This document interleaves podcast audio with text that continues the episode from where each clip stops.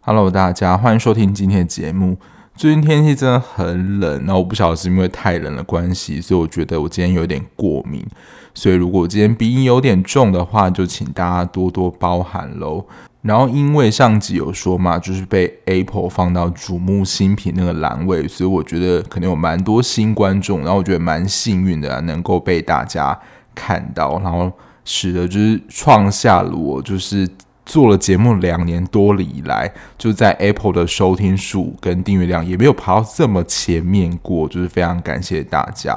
那如果你有朋友或是其他人也喜欢这种收听剧的节目的话，也可以把我的节目分享给他们，就是非常感谢大家。然后久违来念一下，就是 Apple Podcast 下面评价。虽然我知道就是有用其他收听平台收听的朋友，但是都没有就是可以留言或是告诉我什么可以改进的地方。那如果没有什么想法或觉得可以改进意见的话，欢迎到我的 IG 就是私讯告诉我，觉得怎么样可以让节目做更好，或是你有什么推荐剧等等。然后有一位新伟呢，是在 Apple Podcast 留下。我之前其实有看到他留言呐、啊，他其实，在《怪奇物语》那一集我就有看到了，只是说那时候我就没有回应他。第三季对我来说就是一个过门季，然后他自己是说第三季他觉得是最好看的一季。其实我觉得《怪奇物语》每一季都有它的亮点在，他不会觉得说真的很。空泛纯然是一个串场，他在那一季还是有他的主题在。像《使女的故事》最新一季，它的节奏跟前四季相比，真的有点太慢了，所以你会觉得说，诶，好像他在这一季十集里面，你可以从我记得第四集还是第五集看，其实你都不会觉得有衔接不上问题。然后非常感谢新伟的留言。我之前之所以那么少念评价，原因就是因为也没有什么人留，就不像很多大节目在下面，其实有蛮多听众在下面跟人互动。我觉得我的听众可能就真的比较着重在听，或是在睡前听，就比较不会想要有一些即时的互动等等。我觉得没关系啊，反正就每个人都有习惯跟喜欢收听的方式。然后再来一位，应该就是最近收到 Apple 推播，然后看到我的。听众，然后是 A A B B K K 一期这位听众，然后他说很像跟朋友一起讨论喜欢的剧，很舒服，非常不二百五，很赞啊！感谢这位听众，因为我自己在想说，如果这很二百五，就念的哩哩啦啦，或者介绍的很难让人家听下去，或是不是你的 style 的话，我想这个你也不会想要继续听下去吧？好，总之非常感谢这位听众。那我们今天要聊的剧呢，其实也在前一阵子引起了蛮大的轰动跟讨论度的，只是这讨论度的正反声量好像又更明显了一点。就是《台北女子图鉴》，哇，这一出戏真的在宣传花费上，我觉得真是所费不貲。最主要因为它是在 Disney Plus 上就是独家播出嘛，那有时候在逛 FB 或者 IG 的时候，这个 OTT 平台就是会。放现在他们想要主力宣传或是人气最高剧嘛，然后我看了好几次，都是以《台北女子图鉴》作为就是封面，因为都是最火红、最多人看的嘛。然后我之前大概十一月的时候，如果是台北的听众，我的听众里面最多应该还是台北的听众。如果你有到。捷运西门站就是人行道那个出口，因为我那时候去找我朋友嘛，然后看到那个捷运那边就是花了整条的就人物介绍，可以说是花了很大一手笔的宣传广告费了。我不知道现在已经拆掉了没有，等于说就是在人来人往地方做了一个满版的广告。那之所以会引起那么高讨论度呢？最主要它是改编自就是《东京女子图鉴》，就是跟这一部日剧买了版权嘛。因为这一部日剧呢，就是评价当时非常的好。我自己正在看完《台北女子图鉴》之后，就是会想要看就是《东京女子图鉴》是原版到底是怎么样。可是因为最近的 OTT 可能都是因为版权到了，然后我也不确定是说台湾的 OTT 是哪一个。就是可能要跟 OTT 平台许愿一下，说，诶，之前那个看完《台北女子图鉴》，然后有想要回头重温《东京女子图鉴》的听众，就赶快去跟他们许愿一下，说能不能够把版权买回来。那《台北女子图鉴》呢，总共有十一集，它在一开始的时候是连播两集，然后接下来就是每周一集，现在也全部上架完毕了。那每集大概就是台剧的基本长度，大概四十五到五十分钟。那我觉得真的最近的台剧，我觉得这一部啦，也真的是所谓的神仙卡司，最主要请到了桂纶镁来演，就是戏剧。那桂纶镁呢？其实他最主要是在电影界发展嘛。那他其实是在继《波丽士大人》这一部之前，我记得是在台视吧，我好像有看了一两集，回味了十四年之后的小荧幕作品。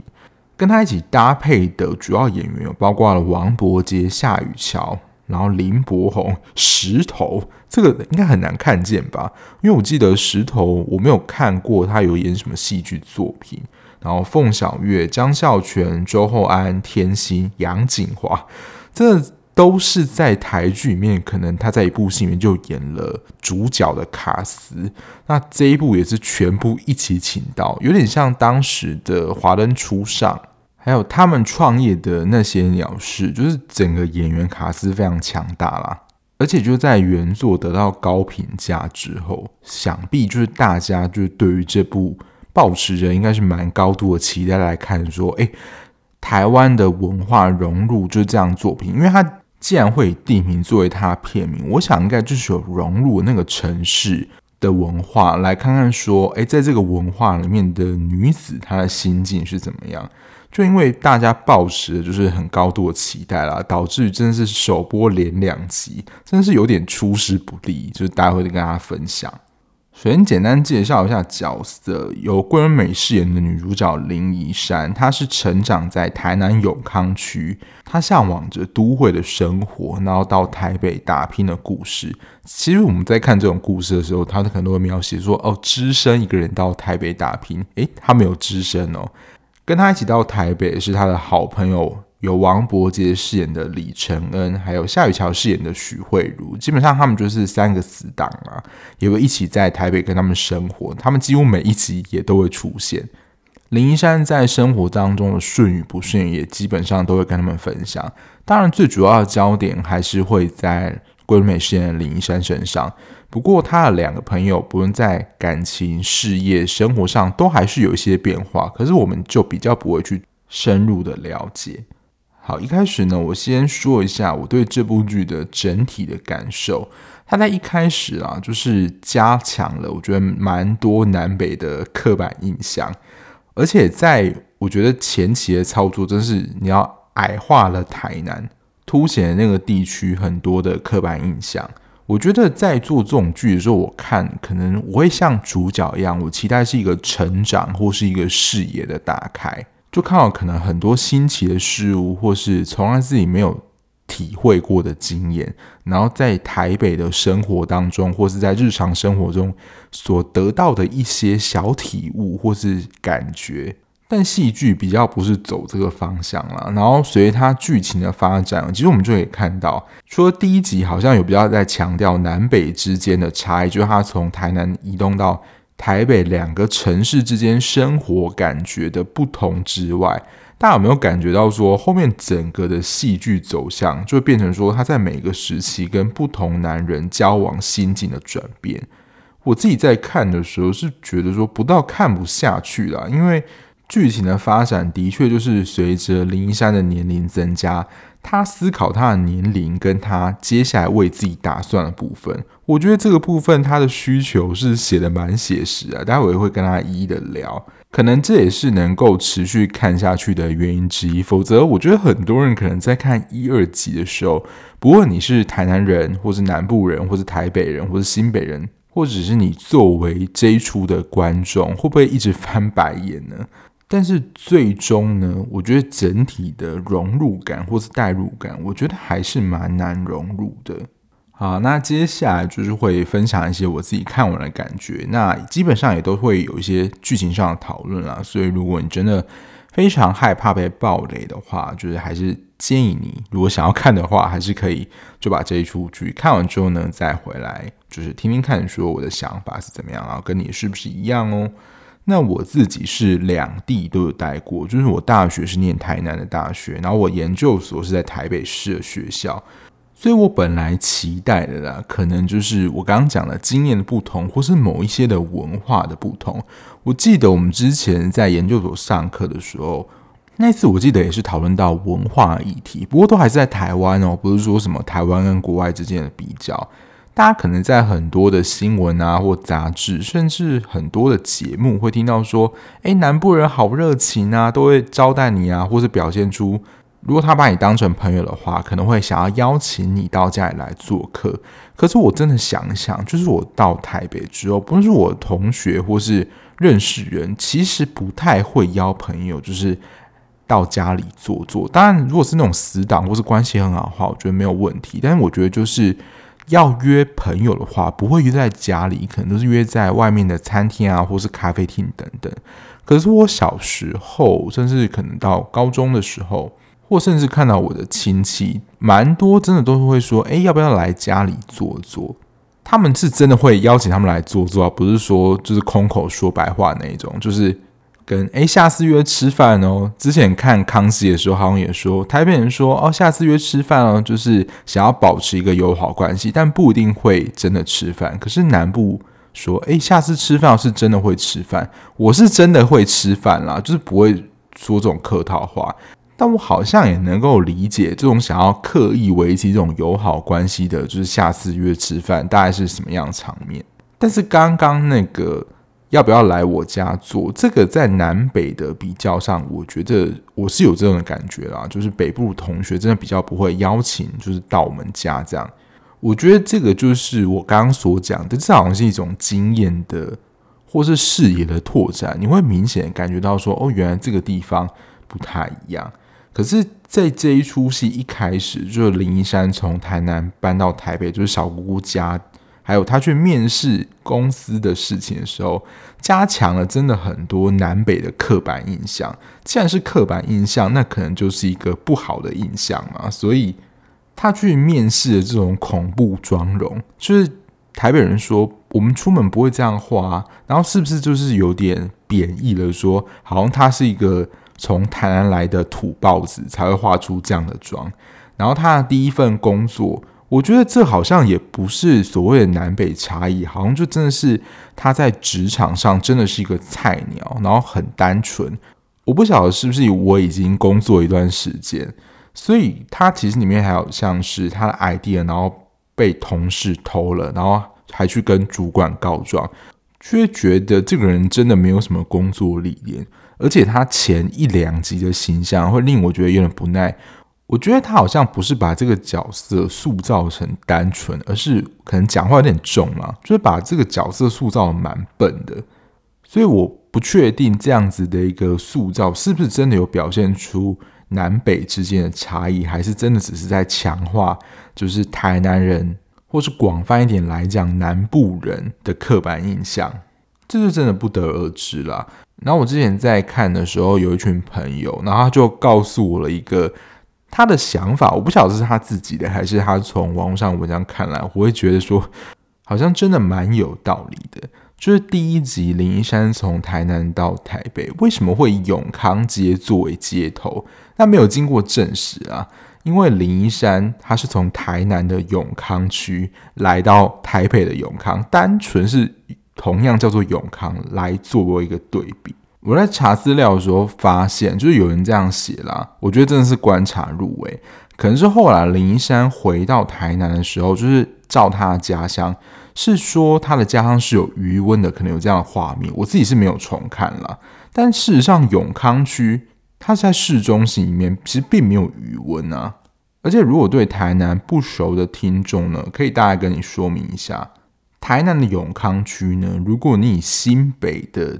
区来比较的话，它应该是台南的板桥或是永和，是一个超热闹地区。虽然不会说超热闹地区就没有余温，可是如果呈现出余温，我不晓得是不是想要凸显说这是一个乡下地方啊。所以他选了这两个永康区，想要来呈现南北发展的差异。可是他这样的发展反而是强化了就是南北。之间的刻板印象，那我觉得真的是选错了地点啊！所以他一开始连播两集就开始形成了大家大吐槽的一个片单，然后就是无意间引发就是南北大战。就如果你是跟我一样是南部人的话，就可能会觉得说哦，自己被矮化，就是矮了一截，好像什么都不懂。那如果你是北部人的话，可能会觉得说我们北部人哪有这样，就好像有点被妖魔化。站在行销的角度来讲，可能真的是一个负面行销啦。可是它真的是成功了炒起了话题，讨论度是真的还蛮高的。那我不晓得，就是一部戏的长度，就是一集的长度啦，会不会是大家弃追的原因？因为除了首两集是连续播出之外，后面我记得都是每个礼拜一集，然后一集大概四十到四十五分钟，然后后面其实连续性我觉得也没有到很高，所以你看的时候不会有压力，就是每一集做完之后都可以稍微告一个段落。可能因为这样，所以我觉得算是还蛮轻度的，所以就想说，哎，每个礼拜看一集，所以就哎就把它看完了，负担不会那么重。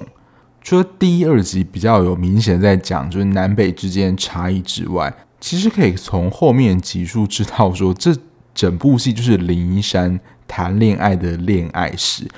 我觉得维基百科很贴心，还就是列出说他总共交了几任男友。就恋爱线啦，算是这部戏的一个重点，至少在台版是这样。当然，有一些人可能会抱持着有一些戏谑的口吻，因为林一山是他的中文名字嘛，然后刚好他又可以跟数字搭配，所以就叫林一三，这是一个戏称啦。然后可能想说，诶，林一三在这一集又跟一个新男生谈恋爱了。我觉得中间就是我刚刚讲了，没有那么容易让我翻白眼的原因，就是他在爱情线，不论是男女，其实都从。年少轻狂的爱情，然后两小无猜，觉得感情世界好像只要我们就好，就从这个阶段啊，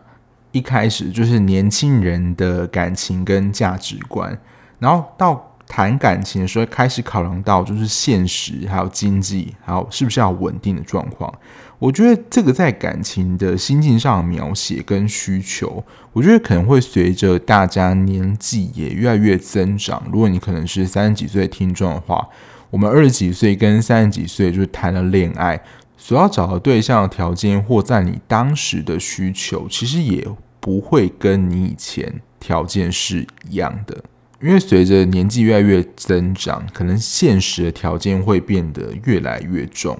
那在心境的描写上，我觉得他就是要找跟大家相似的经验嘛。就对我来说，这一部戏也是一个蛮写实的剧，那就是要追求大家共有的经验嘛。就是要让你在看的时候，就是说，哎，对对对，我也有这样的经验，或是我也曾经这样走过。这部戏可能我们在看的时候才会比较有共鸣。我觉得在他前面的几任男友的状况，的确也是这样。像他第一段就是由吴建和饰演的陈南，就是一个面店老板嘛。其实他就是有承租了一家店，当然还不是他自己就是顶下来买一间店铺的。可是当时就可以看得出来，男方是想要一个稳定的关系，就是说，哎，你以后就成我们老板娘就好了，就一起卖面。可是当时的女方其实还要想要冲刺事业，就他们对于未来的理想图像，还有想要追求生活。因为当时女方反而是想要追求更好的生活，所以才离开他，也。不会想要那么快的稳定，所以当时就可以看到说，诶，他们两个是不同的。然后再来就是经历了各种不同的感情面貌，包括了速食爱情，然后办公室恋情。诶，他这个办公室恋情还是有点上下属权威关系造成，我觉得这真的超可怕的，就是会变得真的有点公私不分。就是他跟凤小岳那段爱情，其实凤小岳在这段关系里面感觉也是蛮控制的啦，就是。自主的买一个钻戒来跟他求婚，完全没有问过林一山的意愿，我真的觉得太可怕了。然后再来就是跟石头饰演那个角色的第三者的恋情，从这边开始我就觉得有一种随着年纪增长，林一山也想要就是稳定下来这种感觉，他就他想要自己定下来啦，所以他就是完全化身成调查员。调查他妻子的职业啊，他们俩关系啊等等的，看看自己是否能够取代他，就是他也想要稳定嘛。还有一个是集团家的小媳妇，或者财阀家啦，就是很多的规矩必须遵守，大家其实就是行为啊、行动受到很多的限制，就你也不能有太多自己的生活，基本上都要随着家族的需求，然后去做调整。虽然在这个阶段可能有想要定下来了，可是同时失去的可能是更大他自己的自由，完全没有自我。我相信可能有蛮多的妈妈也会有这样的感觉的。之前其实有蛮多韩剧都有探讨到这个现象，就是妈妈在结婚之后，好像就变成了哪一个小孩的妈妈，或是谁谁的太太，大家不太会用你原本的名字称呼你。然后再跟张孝全那一段的感情，因为张孝全那个角色本身就是不婚主义嘛，然后他自己其实在这段关系里面，大家可以发现他也是想要有小孩的，就是他拼命在找保险套，然后他就把它藏起来。因为林依山就可以看得出他是想要有小孩的，那会想要跟你的伴侣有小孩的话，代表说对于这段关系你想要稳定，能够有长久的发展的。所以这个时候都可以看得出，林一山是想要有一段稳定的关系的。可是，在这些稳定的关系之后呢，开始谈了姐弟恋。其实这个时候又展现出了双方年纪上的差距，然后考量的东西也不太一样。其实反而回到一开始他跟巫建和的关系，只是这个时候可能是男方想发展，他想定下来，就是他们两个的价值观对调不同了。然后最后一段就是跟周厚安的异国恋嘛，在异国恋里面，我真的觉得需要有非常大的勇气，我也觉得是蛮佩服的。就是你离开你自己的原生国家，其实你跟你的伴侣结婚也是某一种独立，因为你就是离开了你熟悉的环境嘛。可是，在他现实当中的条件，因为妈妈离异，他不能放他自己的妈妈一个人在台湾。所以某种情况又陷入一种很矛盾的情绪，就想要定下来，可是又被外在因素打乱，到最后的意外怀孕，其实会有一种感觉，我不知道你们在看的时候会有这种感觉，就是林一山他一直在探索他自己要什么，可是他到最后还是不太知道说他自己想要什么，然后最后因为算是意外怀孕了。然后好像就回到台湾，有一种既来之则安之，就回到台湾继续生活的这种感觉。就对于他自己心境的变化，我是觉得感到还是蛮困惑。他并没有真的有一种，好像这样是他全部探索过之后所做出的决定，好像也是被迫无奈的，好像只能选择这样。我不确定这是编剧想要传达的意向。可是，在最后一集里面，我也会觉得蛮突兀的，就是他的最后一集嘛，不是跟陈南在公园里面相遇吗？只是这个时候跟他们第一集的状态不一样是，就他们两个都已经结婚了，所以是要传达说，诶，两个人可能都已经变得不一样了吗？还是说，在这个公园碰到你的初恋，有代表什么意思呢？我自己在看的感觉就是，诶，他是想要表达说，诶，随着时间的流逝，大家也都变得不一样嘛。因为他应该也不是走我们上一集聊的初恋一样，刻意去描写这段感情。因为初恋那一部就是每个时间点都有事情发生嘛，然后他只是你第一个男朋友的第一段恋情，可是，在中间的集数里面，他真的是消失在你的人生当中，也就是你的第一任。所以再度在公园碰到你的第一任男友，会让你觉得怎么样吗？这是我在看的时候有点 confuse 的地方。刚刚就在讲恋爱线的部分，就是我觉得他的需求跟发展有蛮随着就是年龄的增长是有一些变化，这部分我还能够 get 到，就有一些共鸣感。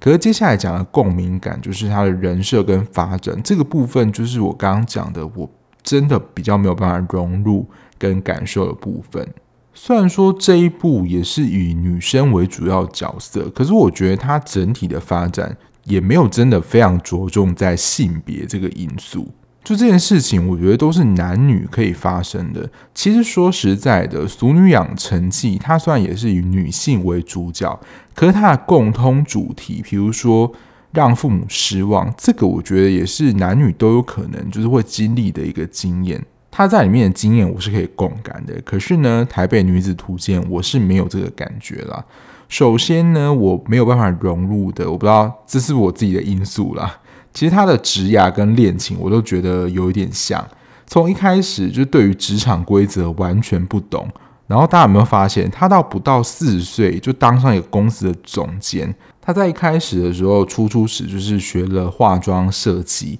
然后中间还当过了客服。细化行销，我想说这个专业之间的发展会不会走太快？因为我记得行销之后，他就当上了部门的，应该类似经理的角色。这个职涯升职发展会不会过得太顺利啊？好像在他的职业道路上就是这样一直升上去，中间都没有遇到任何的阻碍或是卡住的地方。当然，我觉得受限于他这部片拍摄手法，因为他其实算每一集，就我们看到是一集的分量，可是可能在那一集当中，女主角已经经过了好几年的时间。所以在工作的成长或转换，我们看不到那个历程啊，只会觉得说，诶，他好像升职的很顺利，而且只发生在这短短的不到二十年之间，然后到最后还到了新加坡，就是一个我觉得非常好的工作机会。就是他的职涯发展，整体的发展，还有恋情，都是太不像一般人了。然后可能会纳闷说，感情当中怎么每一任都能够交到条件那么好的人？其实，在整体他所交往的对象当中，其实整个条件都很好。当然，桂纶镁本身的条件，说他本人不是林一山这个角色，条件就很好了，所以。当他演出了林一山这个角色，我觉得观众比较难带入自己的经验啦。其实这一部没有人批评桂纶镁的演技哦，都还是觉得他演的蛮好。我觉得他演的是蛮不错的。但是我听到一个说法，我真的觉得也蛮好笑，有点认同他啦。就说桂纶镁的长相，就是说他是一个台北人啊，你为什么要叫他演一个就是台南人，就是硬装一个台南人？因为桂纶镁的确也是台北人，就是她整体散发出来的气质就是一个都会女性，而且在谈恋爱，其实她就是分手了一段之后就马上交到下一个嘛，然后她的事业也越来越好，就其实看似来说都觉得蛮顺利的。虽然说每一段感情都是无疾而终，可是像这种走历程剧，就我们就是期待看到主角的成长嘛。可是就像刚刚讲的。你会觉得林一山这个角色在探索这么多段，他好像不用说有没有找到，就是他真正想要，连他自己是一个怎么样人，或他想要什么，其实都搞不太清楚，就好像真的停留在原地的感觉。而且你要说不顺遂嘛，就是他在最后一集不是租下了一个民生社区的房子吗？这边跟不是台北市的听众说明一下，就是民生社区，它绝对不是一个便宜的区段，就是也是非常贵的。如果你是台北人的话，可以给我一些 echo 吗？就是民生社区是物价还蛮贵的地方，所以整体来说，你会觉得林一山这个角色的人生过得很平凡吗？他好像在某一些地方有得到一些东西，可是蛮明显的，可能在感情这一块，如果是他想要聚焦焦点啦，的确最后可能是没有达到可能他想要理想的状态。可是最后的结尾，好像他的心情跟情绪又达到一个巧妙平衡，他好像找到一个暂时稳定的状态。可是就如同我前面所说的，找到这个暂时稳定的状态，通常你前面都要有一些探索，而且。这个探索之后可能会有一些顿悟，大家就请去看《俗女》的第一季。我觉得《俗女》的第一季在最后就是她到台南那边交代的很算是完整的，所以你可以看得出这个角色的心路变化。可是呢，就是在林一山这个角色身上，我是没有看到这个部分啦，所以我才觉得，哎，好像真的比较难带入一点。好啦，那以上就是我看完的一些心得啦，还有觉得很难带入的原因。然后接下来都是我查的一些我觉得算是有趣的资料，因为后面主要的剧情不就是他跟各个男生交往嘛？然后在维基百科上查了，总共有九任的男友。然后他其实有一些这是设定的地方啦，都会被大家抓出有一些 bug。比如说林一山在有乡愁的时候，他是吃玉珍心的饼解乡愁的。可是呢，玉珍心这家店就是这个糕饼店。据资料显示，他是在台中，也就是王柏杰、李承恩家这个角色的设定。我在猜啦，可能是有一些赞助的因素，所以才会让这个产品特别有在这个剧情当中提到。因为我记得有一幕，他是说乡愁是牛肉面的味道一样，这可能就是没有置入啊。可是。饼店的这个就好像有点说不过去，除非啦，就是他觉得哦，他很想念李承恩他们家的饼作为他乡愁，这可能还说得过去啦。然后刚刚所说到的话题性，《台北女子图鉴》目前是 Disney Plus 的点击冠军，虽然前面有说它可能是一个负面行销，可是说真的啊，也因为这样子的一个高讨论度，就会让大家更好奇说，说这部戏到底是把台南跟台北到底演成怎么样，就会引起大家的兴趣了。我觉得大家在抓错这些是不是符合当代的一些设定，我觉得蛮厉害，好像在看历史剧一样。以前就是会想说，哎，那种古代剧啊，其实哪一些不合逻辑的地方？因为我学历史嘛，所以可能就会知道说，哎，各个朝代应该不会出现什么。可是如果电视剧出现什么的话，就想说这都在乱演。比如说我以前记得高中最常提到，可能就是《还珠格格》，因为《还珠格格》是在清朝嘛，可是他们可能做了一些事情或者服饰、法式什么，不会出现在那个朝代。当然我自己因为历史也没有很好，所以可能也不太会就去注意到。那我讲一下说，就是他的妹妹不就是一个电竞选手吗？那当时是说他要加入雷亚游戏这家公司，就是比一个电竞的比赛。那雷亚。他最知名的手机游戏作品呢是《Cytus》，是二零一二年推出的。可是他说要有一个比赛，其实，在现实当中，他是二零一八才开始有在他的概念店举办这个电竞的比赛。所以事实上呢，他在加入之后要六年后才能够参加到实际的比赛。可是，在时间推演上，应该是没有就是进展这么快的。然后再来就是一些三 C 产品也是出现了。不同时代，因为我自己对于三 C 产品真的没有非常熟，他们还去观察说，哦，他们在哪一个年代拿的是哪一个手机，然后哪一个平板，然后最主要呢，就是 Galaxy S 三三星的那个 Tab 七的平板，它是在二零二零年推出的，所以它在时间上的推演，就它前面的剧情呢，其实出现的时间是不合理的。然后许慧茹，就是夏雨乔演那个角色呢。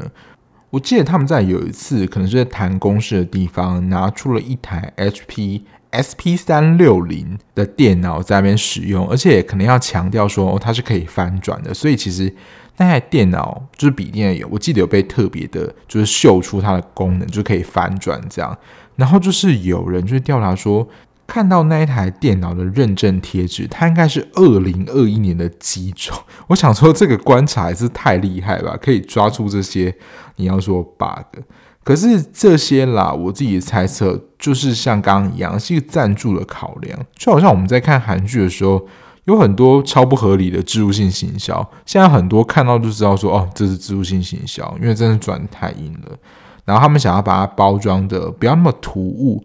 否则跟厂商也是交代不过去了。可是你说，如果真的去考究，就是某一些细致度上，我真的就觉得可能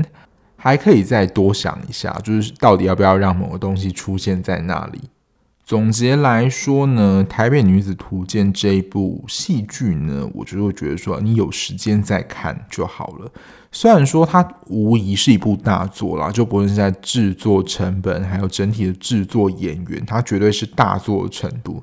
可是第一、二集所引发那种刻板印象的负面感受，可能就是会引起的共鸣就太强烈，就是弃追了。可是，在中间啦，就是深入的讲说，就是追求来到台北追求梦想啊、理想的过程当中，对于自我的描绘，我觉得真的太少了。当然，他后来的主要剧情方向就在找说，就是他想要哪一种爱情嘛。可是他